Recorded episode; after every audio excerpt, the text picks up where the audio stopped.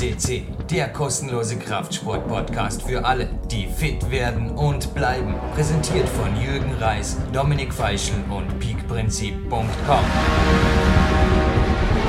Jürgen Reis begrüßt euch live on tape, relativ tagesaktuell, 11.10.2017 und ein super Trainingsvormittag gehabt in der K1. Zuerst aktivieren neben den Youngstern am Campusboard und ja, Kadertrainer Mark Hammann war auch dort dann eine super Aufbaueinheit durchgezogen. Und nach der Mittagspause im Match Fit, ein wenig Nap und einem Kämpfersnack davor, darf ich nun am Telefon bei dieser Goldsendung als Co-Moderator Sebastian Förster begrüßen. Jetzt zuerst mal gleich, Sebastian ist crazy. Also jetzt, wo die Sendung online geht, ist unser Special noch gar nicht online, also die 632. Aber bereits jetzt sind Anfragen da bitte mehr Sebastian Förster Specials. Der weiß so viel und hat zu wenig Wortanteil, bitte mehr. Also ja, wir werden uns eventuell für 2018, werden wir in Ruhe irgendwann über Weihnachten ausschnapsen, wie man in Österreich sagt, das Konzept für Bauerquest CC fürs nächste Jahr dann überlegen. Aber naja, zuerst mal herzlich willkommen, Superstar, Podcast-Star im Bauerquest CC Land. Ja, herzlich willkommen auch an alle PowerQuest CC-Hörer. Ähm, die Worte hören sich jetzt natürlich erstmal toll an. Ich ähm, bin froh, wenn wir halt mit den Specials auch ja einiges liefern können, was die Hörer sich ja von uns auch erhoffen. Wir haben ja immer jede Menge Fragen, die wir auch dann meistens in den Sendungen gar nicht alle beantworten können. Ähm, ja, ich bin meistens auch daran, dass wir natürlich viel dazu zu sagen haben, aber wir geben unser Bestes und freuen uns natürlich umso mehr, wenn es auch wirklich bei den Leuten ankommt. Vielleicht liegt es unter anderem neben deiner fachlichen Qualifikation dazu kommen im Abspann auch daran, dass du einfach im Gegensatz zu mir reines Hochdeutsch sprichst. Kann mich erinnern. Also einer meiner Rhetorik-Coaches über Bauerküste-Szenen am Anfang hat gemeint, boah, ist das super bei dir. Erstens kannst du die Sendungen fast so lang machen, ja inzwischen nimmer. Die Vorabspäne natürlich oder die Sendungen, die haben ein gewisses Format einzuhalten. Marc Brotz hinter Mischpult ja, zeigt eh schon mit dem Zeigefinger, so imaginär auf uns. Aber er hat gemeint, war wow, das super, du hast, Leute, du hast fast lauter Deutsche, die versteht man wenigstens. Jo. Und zwei Dialekt sprechen, wird es endgültig zäh. Aber jemand, der beide Sprachen beherrscht, also wir hatten jetzt ja auch den Andreas Kemp, der in der 633, mit dessen Shirt ich natürlich im Studio stehe und da haben wir Spezialeinheiten erwähnt und mehr möchte ich auch gar nicht dazu sagen. Sein Name tut nichts zur Sache, er gehört einer solchen an und hat auch bei Rudi Pfeiffer vereinzelt, die gesprochen, so kinesiologische Austestungen gemacht zu seinem Training und auch zur Kämpferdiät. Und jetzt hat er da reingemeldet, eine Voicemail bezüglich der Alternativmedizin Podcast.eu Sendung 37, wo der Rudi Pfeiffer auch mit der Intervalldiät im Endeffekt die Grundzüge hat es offen gelassen ob das auf intermittiertes Fasten oder die Kämpferdiät dann rausläuft. Aber er hat ja auch mein Power Quest 2 hier am Moderationstisch gehabt und dort eben erwähnt, dass sich das vermutlich nur für Ambitionierte spielt oder dass es nur dann sinnvoll ist, weil sonst eventuell auch zu weit in Lifestyle eingreift. Ich zitiere jetzt den Rudi Frei aus der Sendung. Und zudem ist es natürlich, ich meine, der Mann, von dem ich spreche, ich komme gleich ein bisschen zu den Details, der hat ein wenig näher als du, aber dennoch ist es wesentlich mehr Aufwand als für mich jetzt eine Testung beim Rudi Pfeiffer zu bekommen. Zwischen Rudi und mir, wie man auch bei den Alternativmedizinpodcast.eu Sendungen hört, besteht eine professionelle Freundschaft. Aber er wollte auch dich fragen, also er hat ja auch gemeint, der Sebastian schau auf multiplen Wegen am Weg und hat vermutlich auch in ja ganz hier sogar in den Podcast von dir schon mit deinen Erfahrungen gehört, beziehungsweise auch die Neurotransmitter im selben Satz erwähnt. Also du versuchst ja auf allen Ebenen zu optimieren. Was hältst du von kinesiologischen Testungen, auch wenn es Richtung Kämpferdiät und Training gehen? Was hast du selber damit gemacht und gibt sowas eventuell auch in Berlin? Weil noch einmal, das ist ja für dich auch nicht unbedingt wie für mich ein Spaziergang zehn Minuten zum Marktplatz. Also ich glaube, ganz, ganz wichtig ist natürlich, dass man jemanden hat, so einen wirklichen Experten auch hat, so wie du Rudi Pfeiffer hast. Ähm, ich war ja bei Rudi Pfeiffer dreimal, immer bei Trainingslagern, bei dir habe ich es mit eingebaut. Persönliche Erfahrung somit auch sehr, sehr gut und ähm, was sehr interessant ich habe die vorab auch schon nochmal gefragt, Ähm, aber was er auch nochmal hier mitliefern kann, ist, er hatte da bei mir, weil ich so einen Verdacht hatte auf eine Unverträglichkeit und er hat ausgetestet verschiedene Unverträglichkeiten ähm, und hatte damals Nachtschattengewächse zum Beispiel bei mir getestet, was problematisch war zu der Zeit. Und interessanterweise hatte ich eh, weil ich das noch vorher gar nicht so eingeplant hatte, ähm, aber zwei Wochen später auch in Berlin einen Arzttermin, ähm, auch beim sehr guten und bekannten Arzt dort in Berlin, der auch Blutuntersuchungen und sowas ge ähm, gemacht hat, weil ich auch wegen der Problematik zu ihm wollte und hat interessanterweise genau diese Unverträglichkeit auch via Blutbild festgestellt oder via Bluttest. Also dementsprechend ähm, ja zu der äh, Aussagekraft von Rudi Pfeiffer kann ich einfach nur sagen, es passt hundertprozentig und du fährst da seit Jahren sehr gut mit. Äh, für mich ist halt die einzige Herausforderung, dass ich natürlich nicht so häufig bei dir in Norden bin und es ist nicht leicht, gute Leute in diesem Bereich zu finden. Ähm, in Berlin gibt es äh, welche, aber sonst auch in Deutschland. Ähm, Rudi Pfeiffer hat ja auch eine spezielle Ausbildung. Also ich glaube, da steht ein spezielles Institut hinter, weiß jetzt nicht mehr den Namen, aber ich denke mal, das spielt schon mal eine große Rolle, dass das halt nicht nur auch, wo wir auch später nochmal drauf kommen werden, in irgendeinem Wochenendseminar erlernt wurde, sondern da gehört sehr, sehr viel Erfahrung dazu. Das muss man auch wirklich können. Aber ja, also wie gesagt, meine Erfahrung ist sehr, sehr positiv und ich kann eben auch da auch nur voll hinterstehen und wir sehen, wie es bei dir funktioniert. Deswegen, ja, mein vollstes Vertrauen da in Rudi Pfeiffer. Die ersten drei Podcasts bei der Alternativmedizin Podcast U möchte ich genauso empfehlen wie den aktuellen mit Klaus Burkhardt. Und jetzt haben wir gerade auf die Lippe gewiesen, haben wir gedacht, ah, jetzt kriege ich gleich wieder mit. Nee, Jürgen, nicht, nicht Berlin, Schwerin oder was ich. Boah, heute ist mein Glückstag. Ich habe endlich einmal wieder Start, das erste Mal seit 100 Sendungen mit dir in Schwarze getroffen. Bullseye, cool. ja,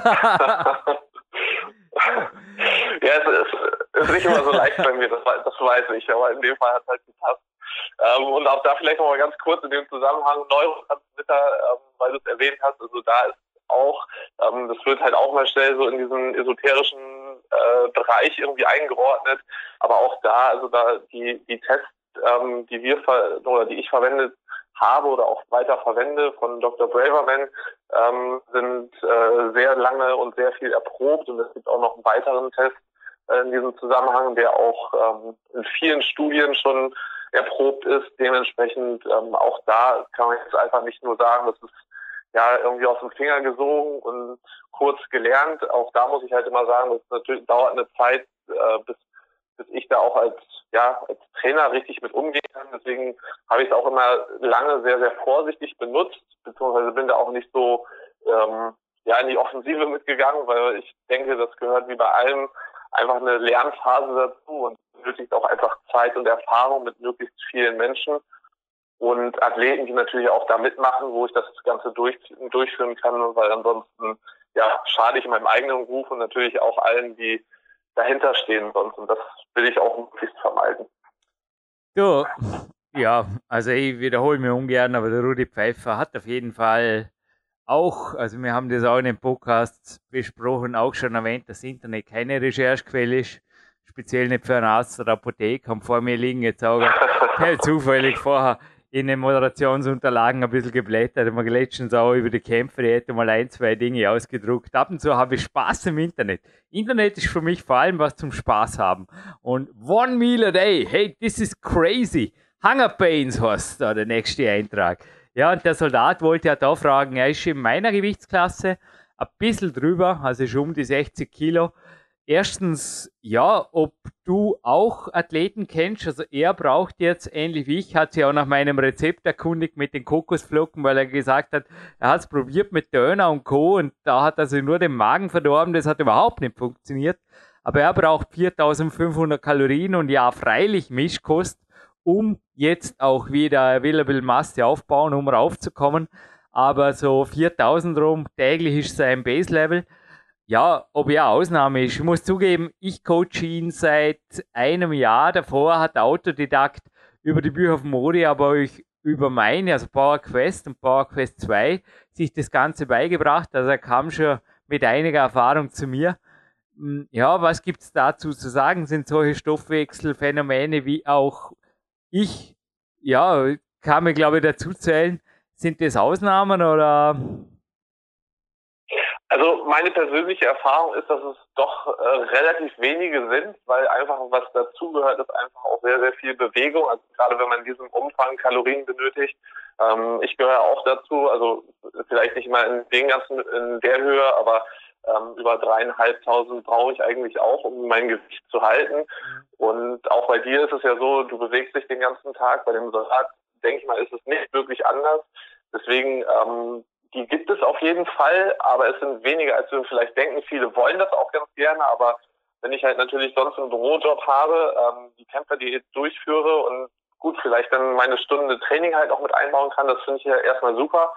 Aber da sind natürlich die Kalorienzahlen oder der Kalorienbedarf ähm, deutlich geringer. Also das sollte man halt auch nicht immer dann auf die Kalorien beziehen, sondern halt auch gucken, wie ich möglichst gut Leistungen bringe und wie ich mich gut fühle. Und wenn das natürlich dazu führt, dass ja, man irgendwie meint mit ähm, der Kämpferdiät oder auch intermittierenden Fasten, wie es jetzt ja viel genannt wird, ähm, dass man damit natürlich irgendwie darauf ausweichen kann, dann abends sich irgendwie den Bauch vollzuplanen, das haben wir ja schon häufiger auch erwähnt, und dann auch das Ganze noch mit Junkfood, der ist so oder so auf dem Holzweg. Also da nochmal unbedingt bitte ähm, die Interviews mit Ori Hoffmaker, aber auch sein Buch, genauso aber auch deine Bücher lesen. Also das ist jetzt kein kein Anlass dazu, äh, irgendwie komisch, äh, komisch zu essen, sondern wirklich das halt auch bewusst und gezielt zu machen. Jo, na, der ein Soldat und nach meinem Lifestyle, der Ori hat immer gemeint, mein Trainingsplan ist im Endeffekt ein Soldaten da sein, ich fühle mich nur so gut.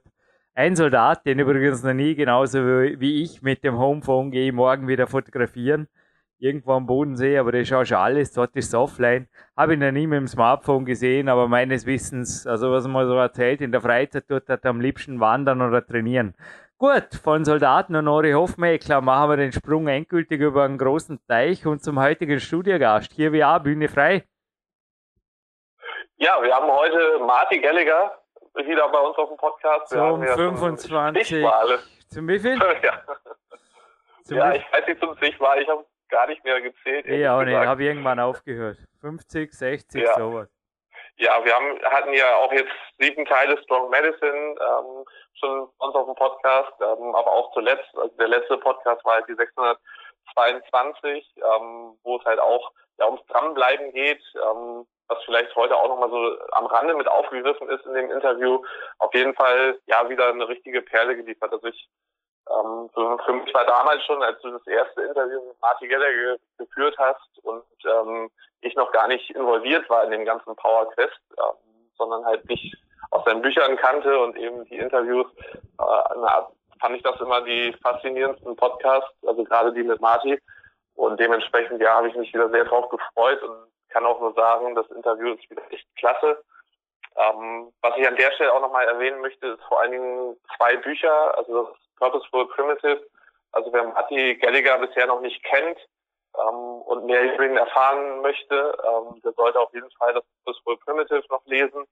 Da stehen halt ähm, ja eigentlich seine Philosophie drin, unter anderem auch die Kämpferdiät ähm, als Empfehlung, ähm, aber halt auch einfach sehr, sehr interessante, motivierende Geschichten über diverse Kraftsportlegenden, was einfach ja Wahnsinn ist und auch was Marty, ich habe bei ihm nochmal geguckt, also er hat 1962, 1962 seinen ersten äh, Wettkampf im olympischen Gewichtheben gemacht, also später zum Powerlifting gewechselt, aber der ist jetzt schon ja über 55 Jahre dabei.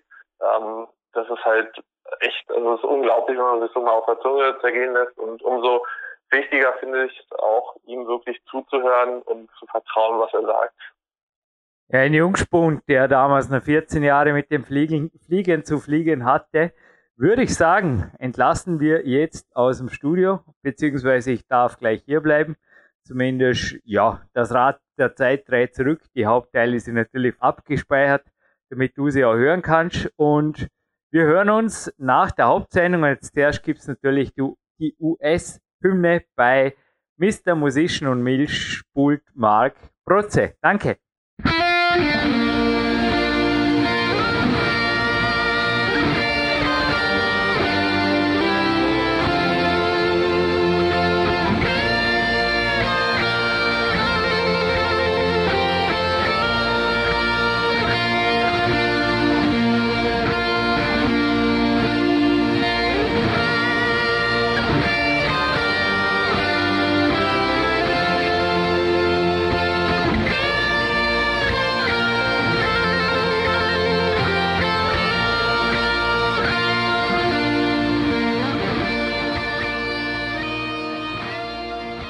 And with the one and only national anthem of America played by Mark Brutze.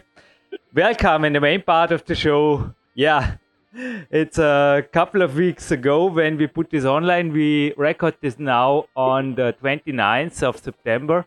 Welcome, Marty Gallagher, my king. Hello, good morning. A little bit off topic. Yeah. It's been an awesome training day because of you. We made, is it called uh, goal setting coaching in mental preparation for the next years of my master's career yesterday? Is this the right description yeah, of this? Yeah. yeah. Yes, yes, yes. Expand on that. I just can say, Marty Gallagher, I had many mental coaches in my career, but he's really a master. Maybe you can say something Maybe because I visited you and you know me so well through the years, but I think you're really a master when it comes to find the thoughts. Yeah, I just can say shuffle back, force them back with yourself, with your mind, or get a consulting by Marty Gallagher. And after 30 minutes, you are fine and you know what to do. so. Oh, yeah. Well, the psychological is a big huge part of the performance equation. Yeah. To say it clear, I will stay. I never had another plan, but I will stay 100% professional.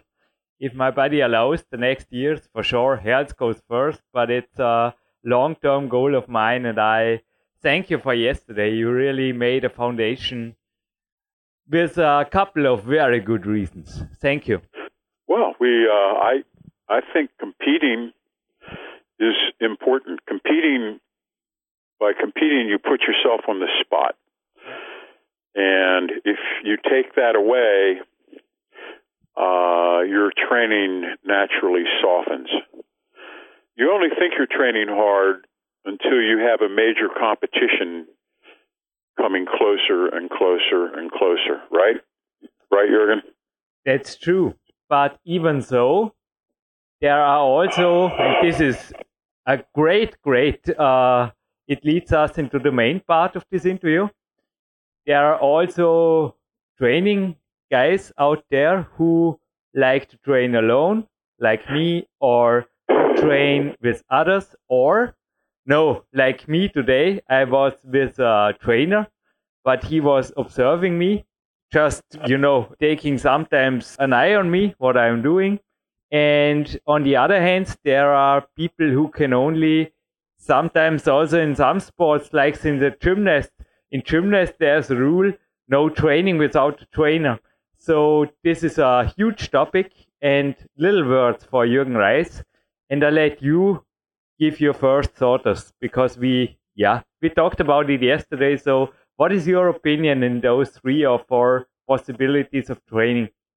I don't think any one trumps the other.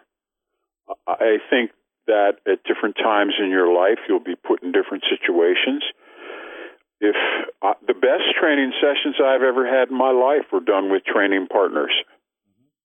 Now, having said that, looking back over the past 50 years, I've really only had, meh, I don't know, 20 first rate training partners. Oh, that's a lot. That's that no, that's not many spread over 50 years, buddy. Uh, I don't know. Okay. I think the the really good training partners I had, I can count on one hand. It's it's really rare to have. You're a young man. Thank you. I'm 41. Well. Yeah. Well. Yeah. Well, I'm 67. See what I'm saying? I have twice. Uh, I had training partners from the time I was 14 years old. Good ones. Men, grown men. I was training with grown men when I was 14. So let me tell you, I got my uh, proverbial stuff together, right? So I had great training partners, and over my the years, uh, and the greatest training sessions of my life. However, I also am an excellent alone trainer.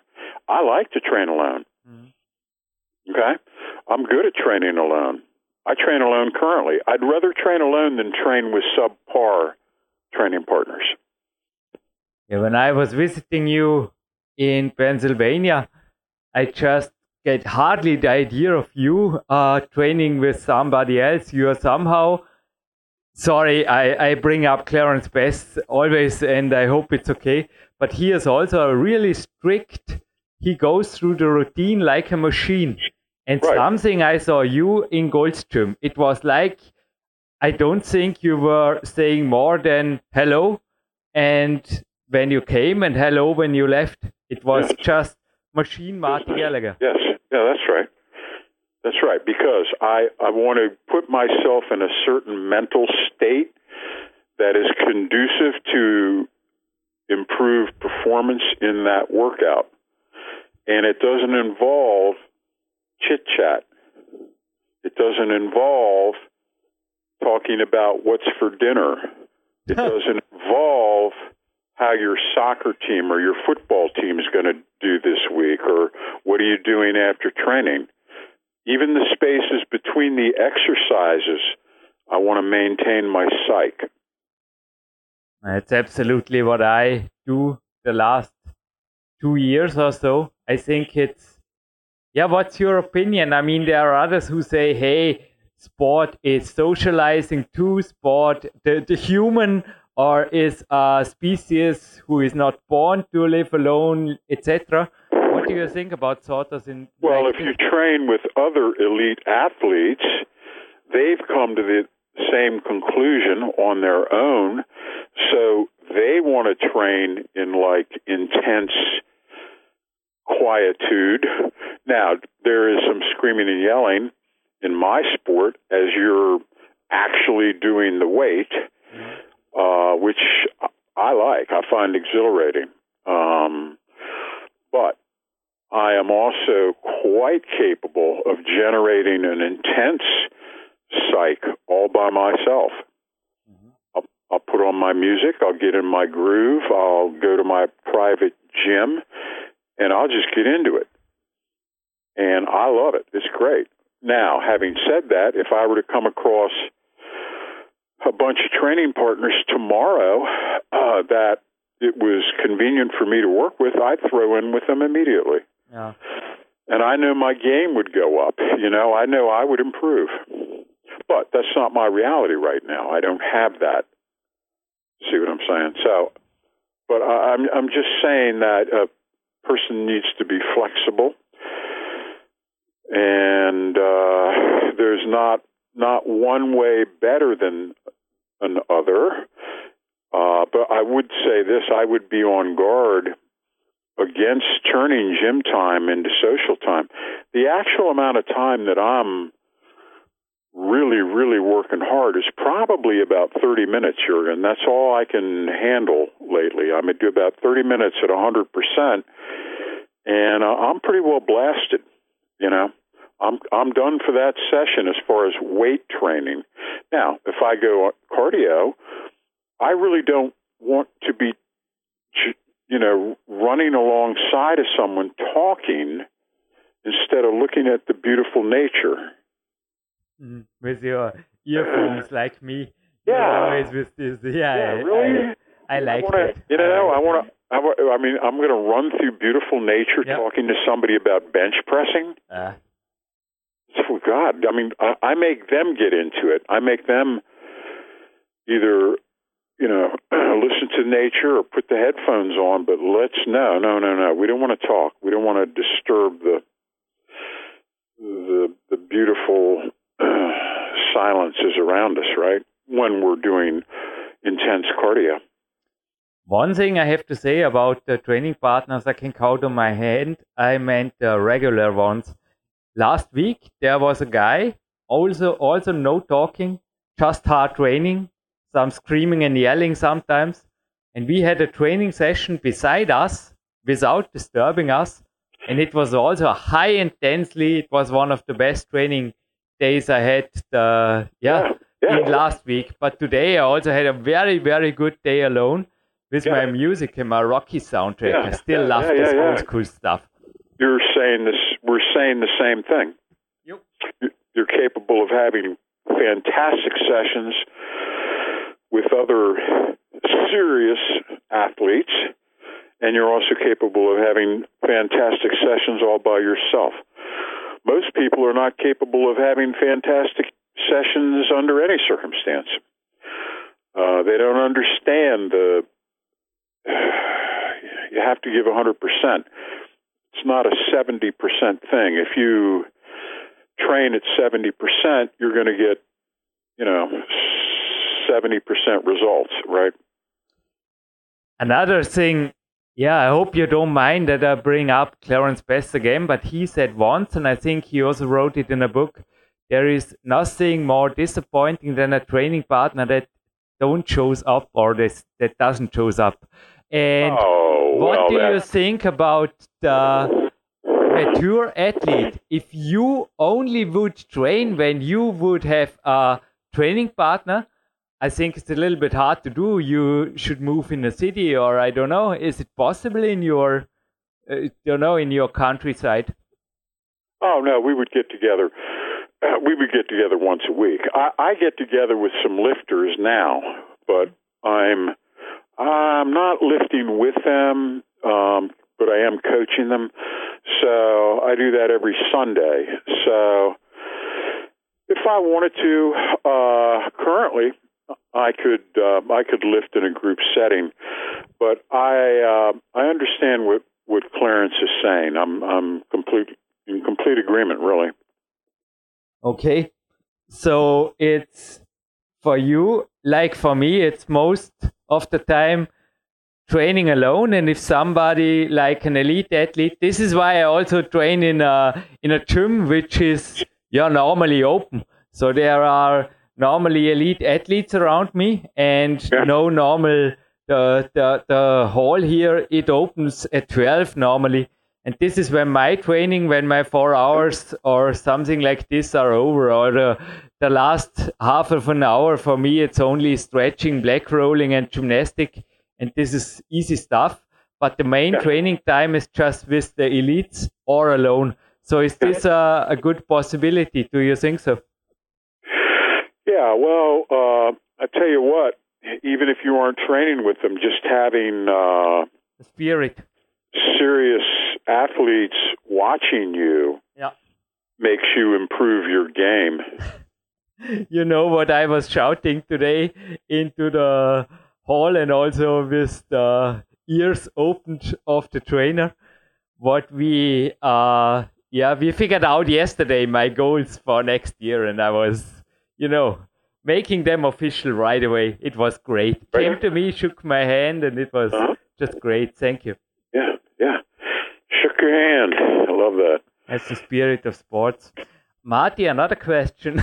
Sorry, I can't avoid. I don't have, I always say I don't have a smartphone. I just have a home phone, and I sometimes take it out of home offline for photos. So nowadays, it seems that the training partner, I think also in America, of some guys is the smartphone, and often they also say they they have an app there that shows them what to train, or they have their music. But I don't know. I just see few athletes without answering messages or this thing oh, no, is no, no. ringing. What do you think about no, this modern trend? No, no, no, no, no, no, no texting, no phone calls. If they're training with me, if I am training them, no, no phone calls. The only time we'll use a phone is to videotape yeah. a, a set. Yeah. Then I'll bring them over and show them what they did, and they and this way, it takes the subjectivity out of it. It's it you don't have to go, well, it looked like this. No, you look at it here. Here's the video. Let's look at it together. Oh, look, your technique went wrong here. So that's invaluable. We use that part a lot. But insofar as them texting or phone calls, I don't even want to hear it ring. So right? it's uh, absolutely no go. No, absolutely not. You cannot be preoccupied and work out seriously. Mm-hmm. Can't do it. The worst is I occasionally will go to a local commercial gym and I see people texting. Yeah, that's what I'm talking. In, in between sets. Yeah, yeah, yeah. Yeah, and it's just you. you know, there's no there's no concentration there. There's a there's a break in concentration. It's it it betrays a preoccupation that precludes quality workouts. You're not going to get the type of workout that's going to transform your body. No, in the Olympic Center, out. in the gymnast hall, and also here in climbing at the elite athletes, the phone is forbidden as you said, yeah. only for maybe a photo or for filming for whatever. But that's seldom the case. Yeah. What I was mentioning was the yeah the local gyms for sure. Yeah, but the you know if you're not serious, if you're just a you know like a hobbyist fitness person who just does fitness as a hobby, and they train at sixty or seventy percent they never change. Their bodies never change. Their performance never improves. There's no reason for it to. There's not enough effort. I think to, also to your sport. Sorry for interrupting you. Also, your sport, like mine, is much too dangerous to be interrupted by some ring ring, isn't it? Well, it's not if you're using puny pounds. you know, you're not going to hurt yourself if you're using weight that my grandmother can lift. Yeah, but otherwise the knees and the back will be in trouble, huh? Oh, I'm just saying these these people are not serious. They don't lift heavy weights, so there's no real danger. It's all pretend. So the last topic for this interview, the training under a trainer and under a coach. What the pros and cons of this possibility? Well, it depends how good the coach or the trainer is, right? Oh yeah, yeah, yeah. Yeah, number one. That's, ev- that's everything. Uh, we have a lot of uh, of of we have a lot of trainers in this country who beat their clients up. Yeah. You, you know what I mean? I mean, they just beat the hell out of them. They just have them do all this crazy stuff that they're really not capable of doing. If you're a if you're an obese person who really the only exercise they get is you know, using the remote control, you can't tell them to suddenly now they have to jog. Right? It's like, well, why don't we start with them just walking? Uh-huh. You know, why do they? Oh no, they have to jog. Well, that's going to, you know, tear up their ligaments and their tendons, and and it's it's horrible in them. But uh, you know, this this this whole thing about we need to beat people up in order for them to feel like they're doing fitness. It's what I call prison camp fitness. You know, it's this this thing about what do you do in prison camp? Well, you starve the prisoners and you overwork them. Huh. Well, that's what that's what these guys do. Uh-huh. They starve them. They put them on low calorie, low fat diets, and then they have them do way too much, way too fast in the gym, and they all they all end up quitting because it they hurt them they end up injured. So we know that personal trainers, you, if you get a good one, it'll be the best thing that ever happened to you. But I would say that they're um, one out of ten. Uh, when even this, uh, I don't know. I don't have the number in my mind, but a coaching client of mine, he spoke about that in Germany alone.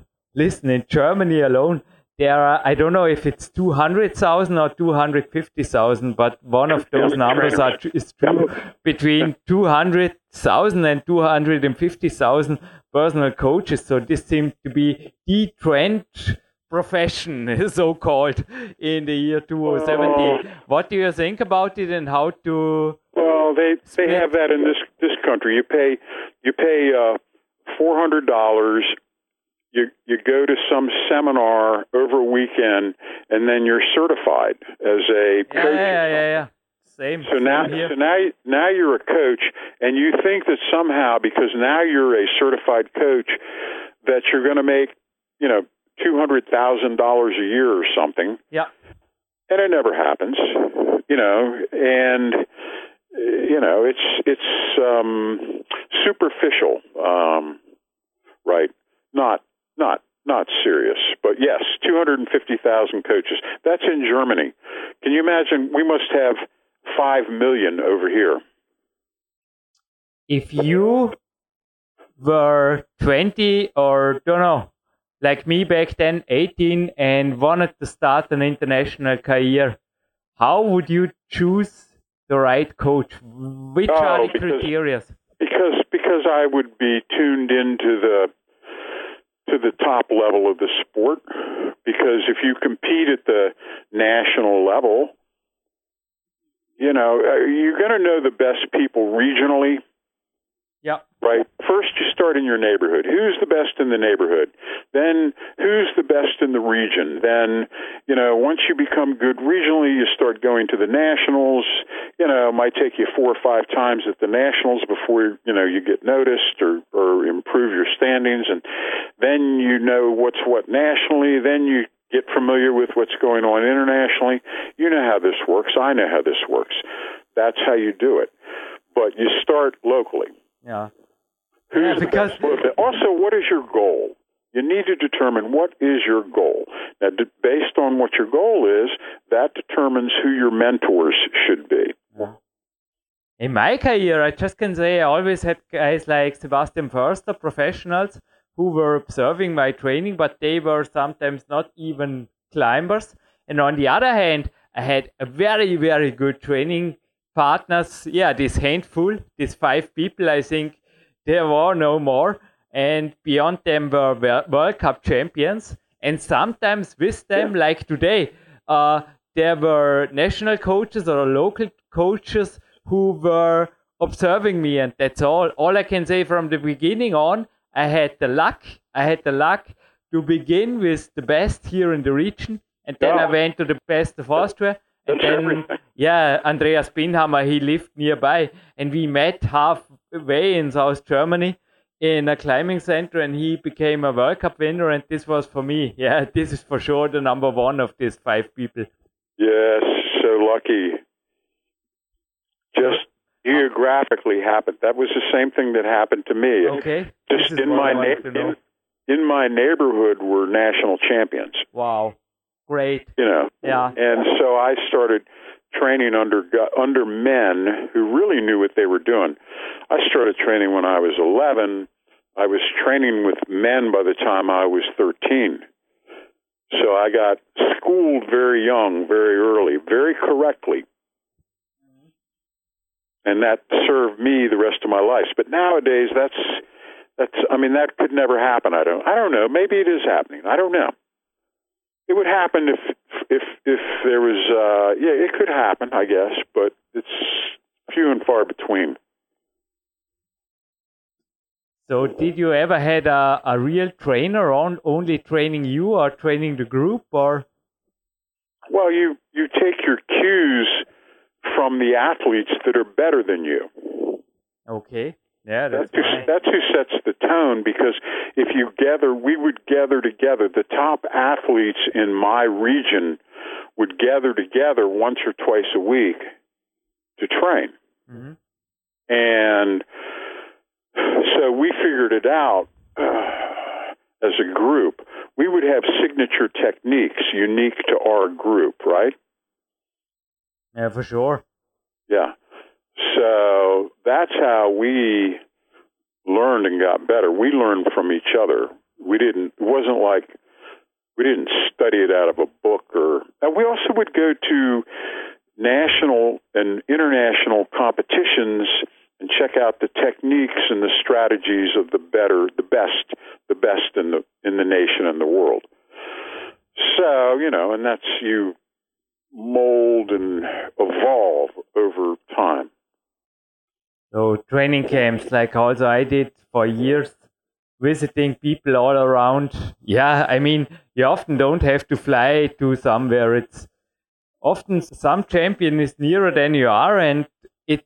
I think we can really make here a little bit. Uh, yeah, do it. Mail them, contact them. They are often open for visits or for workshops. Or if you're knowledgeable, particularly if you're uh, sincere and you're knowledgeable, most most champions will make time. Yeah, it's true. I do. I also do if somebody is serious, but seldom yeah. they are. Yes, you say you said it before. Often, yeah, it's more curiosity, and I think this is also not yeah, it's a waste of your time, isn't it? If somebody's just curious and watching you, observing you, etc. I had I had better athletes take time with me when I was coming up. So I'm just returning the favor. I didn't understood this. Would you say this in other words? yeah, in other words, when I was a youngster coming up, the older, better athletes took time to explain things to me. Yeah. So now that I'm the older guy, I'm taking time to explain things to the younger guys coming up. And I'm just returning that favor. I'm just you know what I mean? I'm I'm I'm doing on to others as was done on to me. But you share your knowledge with people like I do, I think. Yes. Who are worth it, who are worth the yes. time and the information. Yes. And ask the right questions. And do what you told them. Ah, well, that's the second part, isn't it? Do yeah, I mean, this is what I mean. Actually put into the world play. is full of curious people, and you know, they talk to you for an hour, and afterwards they go to the, you know, to, to the next back one. To what they, what it's back to what they exactly were were doing before. they just, yeah, they uh, they talk to you, and then they just go back to doing whatever it was they used to do. That's another possibility. well, ah. any final thoughts in this, or do you have, have to go a, for a hike now? Yeah, yeah, I gotta, I got, I probably should, should, I gotta roll. I've got some deadline articles I got to work on, but that type, I just have a, a sixth sense, and I can smell them, and I'm able to not get involved with that type of person anymore. So very like good they want to pay you or something just to like hang out. Yeah. So if any serious athlete is interested in you and maybe your instructions for training or for mental preparation or for strategies like for me yesterday, right, right. where can they find and contact you? Yeah, at the email. Give me if they're sincere and and they can contact me at the email. I'm always I'm always available. Um, Jurgen, you can put a link up on your site, right? Yeah, it's no problem. They can email us and we will forward straight it. forward it to you. No problem. Yeah. In other words, there are internet sites. I don't know the, the email yeah, address, yes, uh, but right, it's right. really the internet knows Marty Gallagher. There are many Marty Gallaghers, but not many Marty Gallaghers who became multiple champions in powerlifting for don't know how many years. I forget. All right. Well, thank you. Thank you. All right. I'll Talk to you soon. Bye. Jürgen Reis, Sebastian Förster, zurück bei einem kurzen Vorabspann, weil ich glaube, es ist wirklich wieder einmal ein Sebastian Förster Special fällig, weil nicht aus dem Internet. Vor mir liegt eine Fachzeitschrift, die hier eben aber Sebastian Dursch mit drauf gebracht den Nobelpreis für Erforschung der inneren Uhr 930.000 Euro dotiert an drei Männer verliehen wurde oder so ähnlich geht der Satz. Sorry, nicht ganz korrekte Grammatik. Auf jeden Fall geht es um Schlaf. Ich glaube, da erholen wir uns, ja, da, davon erholen wir uns irgendwann einmal, wenn wir ausgeschlafen sind. Nee, ich bin ausgeschlafen, nur ein bisschen müde vom Training. Das darf ich sein. Aber ich glaube, wir bleiben ja kurz bei 930.000 Euro. Das muss man sich über einen, Wobei, wenn man das Ganze jetzt in einen Coachingstundensatz für, was setzen wir an? 230, 250 Euro, was gibt's denn alles, was es da nicht gibt? Umrechnen. Es gibt da, glaube ich, eine neue Glücksritterarmee 2017 FF die nennt sich Personal Coach. Also ich habe gerade am Wochenende wieder ein Seminar so aus dem Augenwinkel verfolgt. Wo sage ich nicht. Auf jeden Fall war es von einer Akademie, einer Akademie aus Deutschland. Ich sage jetzt auch keine Namen, aber inzwischen dürfen sich ja auch gewerbliche, ich weiß nicht, ob das in den 1970er oder 1960er Jahren überhaupt gegangen wäre, sich einfach Akademie nennen. Auf jeden Fall, ich glaube, Universität ist geschützt, aber vielleicht fällt es auch in Kürze. Man verkauft ja eh alles, was nicht so fast schon russenmäßig, genau, wozu überhaupt den Aufwand? Zertifikate kann man da in Russland irgendwo sicherlich, ja ganz sicher, das war ja vor zehn Jahren schon irgendeine Computerzeitschrift in, im Darknet oder was weiß ich, genauso wie Personalausweise oder was. Ich will da niemanden Zutaten verleiten, aber naja, wohin die Frage führt. Martin Gallagher ist ein Coach. Du bist ein Coach. Und eben auch ein Beispiel, genau wie der Martin, ihr seid nicht unbedingt vom Himmel gefallen. Gib uns ein bisschen einen Überblick, was auch dich und aus deiner Sicht vielleicht auch Martin Gallagher von Leuten unterscheidet, die einfach selber ein bisschen trainieren und dann kommen sie irgendwann auf die Idee, hey, ganz lustig, da mache ich am Wochenende ein gutes Training mit und tue ein paar Fragebogen, Multiple Choice ausfüllen und hinterher bin ich staatlich geprüfter Punkt, Punkt, Punkt. Und ja, her mit den Visitenkarten, her mit dem Auto, der Internetadresse, kleine Homepage drauf, cooler Blog. Und dann machen wir, dann machen wir fette Rechnungen, nicht? ja, so scheint im Moment zumindest der Trend zu sein oder auch schon seit geraumer Zeit. Also es ist mir schon jetzt des Öfteren eigentlich sauer aufgestoßen, wenn ich das halt so mitbekomme, ähm, wer da auch schon ja Ausbildung anbietet, Fortbildung anbietet. Also ich selber habe einiges an Seminaren gemacht, einiges an Fortbildungen gemacht. Ähm, auch, auch ein Wochenendseminar kann sehr, sehr viel liefern. Das will ich gar nicht bestreiten. Grundsätzlich sollte man trotzdem aber in Frage stellen, wenn sich jemand halt irgendwie ja irgendwie einer zwei, dreitägigen Fitnesstrainer-Lizenz unterzogen hat, ähm, ob die jetzt so staatlich geprüft ist oder nicht, ist mir da relativ egal, aber das trotzdem in Frage zu stellen, was halt die Qualität am Ende des Ganzen ist. Und ähm, das habe ich jetzt halt, wie gesagt, schon lange beobachtet und gesehen und ähm, was Marty jetzt auch im Interview angesprochen hat, sind zig Trainer da draußen, ähm, ja, deren Job darin besteht, irgendwie die Leute völlig zu zerstören oder auch kaputt zu machen, dass sie sich einfach gut fühlen, weil sie ja alles gegeben haben. Ähm, selbst im Leistungssportbereich sehe ich es auch leider immer noch, dass das irgendwie ja als Gradmesser genommen wird für gute, für guten Trainer und gutes Training, wenn man möglichst kaputt ist am Ende. Ähm, aber auch grundsätzlich die Qualität des, ja, der Trainer, ähm, Coach, ich glaube, Coach ist kein geschützter Beruf und geschützter Begriff in Deutschland, äh, was natürlich dem Ganzen auch, ich weiß nicht, wie es in Österreich aussieht, aber was dem Ganzen natürlich auch nicht immer hilft. Ähm, gut ist natürlich die Frage, inwiefern da irgendwo auch staatliche Kontrolle immer sinnvoll ist, aber nichtsdestotrotz muss man schon genau gucken, ja, wen man da auch vor sich hat und wem man da, das, da vertraut. Martin Gallagher zum Beispiel, ich habe im Vorspann erwähnt, mit über 55 Jahren Erfahrung im Kraftsport und im Wettkampfsport. Das ist natürlich erstmal eine Hausnummer und da, ja, das kann kein Wochenendseminar und keine Fortbildung in irgendeiner Form äh, erreichen. Ähm, ich glaube auch, so bei mir selber, ähm, hat, muss natürlich auch meinen Weg gehen und habe natürlich viel auch gelernt, einfach dadurch, dass ich halt auch ja, umgesetzt habe oder tagtäglich mit Leuten, Sportlern zusammenarbeite. Was war das? 13 oder 14 Jahre lehrende Tätigkeit? Sorry, wenn ich da kurz ins Wort fall. Ja, also wenn man wenn man zusammenrechnet, also ich habe schon sechs Jahre, ich habe früher schon nebenbei immer äh, Jugendfußballmannschaft trainiert und auch eine Mannschaft über fünf Jahre begleitet, dann noch mal ein Jahr eine andere Mannschaft, also da schon sechs Jahre eigentlich drei, viermal die Woche auf dem Platz gestanden, neben dem, dass ich selber Fußball gespielt habe, aber halt einfach eine Jugendmannschaft trainiert und da sehr viel Zeit schon reingesteckt, ähm, sehr viel Energie reingesteckt und dann später, also seit ja, 2010 habe ich mich dann auch mit dem Fitness- und Krafttraining als Coach beschäftigt, also vorher selber angefangen natürlich, aber dann auch äh, selber in dieser in diesem Bereich ausgebildet, fortgebildet und ja, das summiert sich natürlich über eine Zeit und bevor ich irgendwo in der Lage bin oder jetzt, wenn ich halt sehe, dass jemand irgendwie nach einem Jahr schon, ähm, selbst wenn er auch viele Fortbildungen, Seminare besucht hat, äh, der irgendwie Ausbildung anbietet und sich auf Social Media als erfolgreicher Coach ähm, positioniert, da wundert es mich manchmal halt, woher das Ganze kommt, weil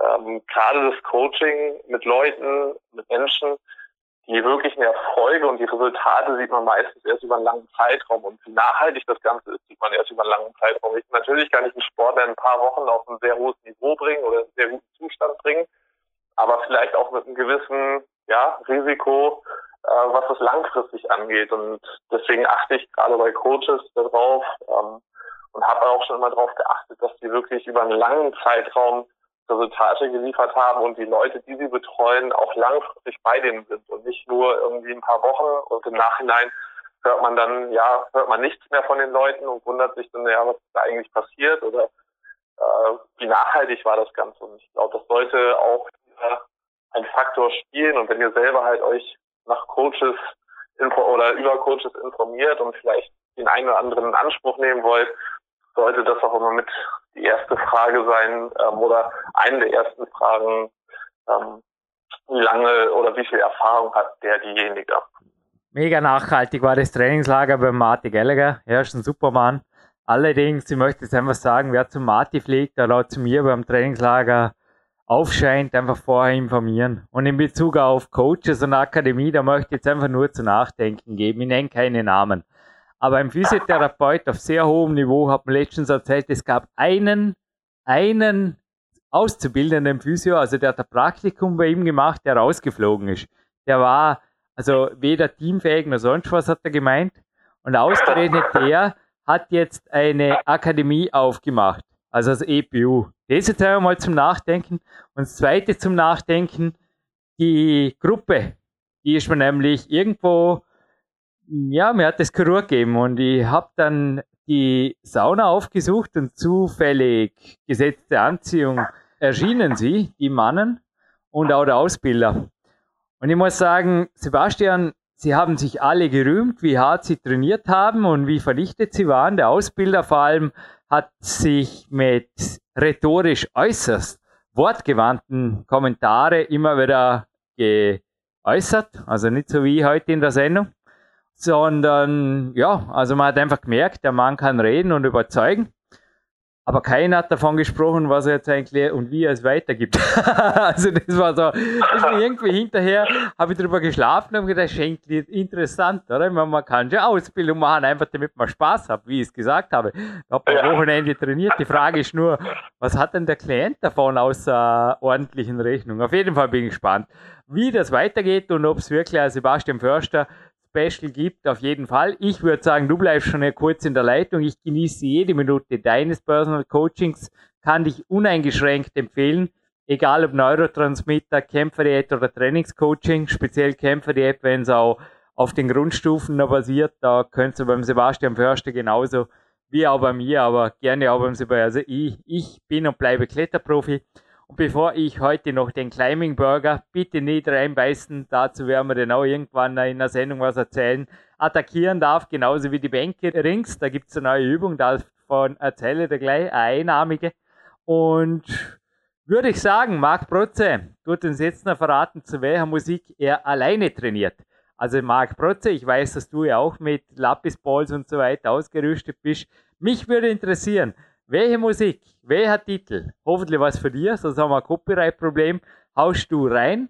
Also bin jetzt echt selber gespannt. Wenn du sagst, naja, heute bin ich schon ein bisschen müde, aber jetzt will ich dennoch noch was tun und jetzt knalle rein. Marc Protze, wir sind gespannt, was jetzt noch kommt. Danke Sebastian Förster und liebe Zuhörer, bis bald. Danke. Viel Spaß und trainiert fleißig.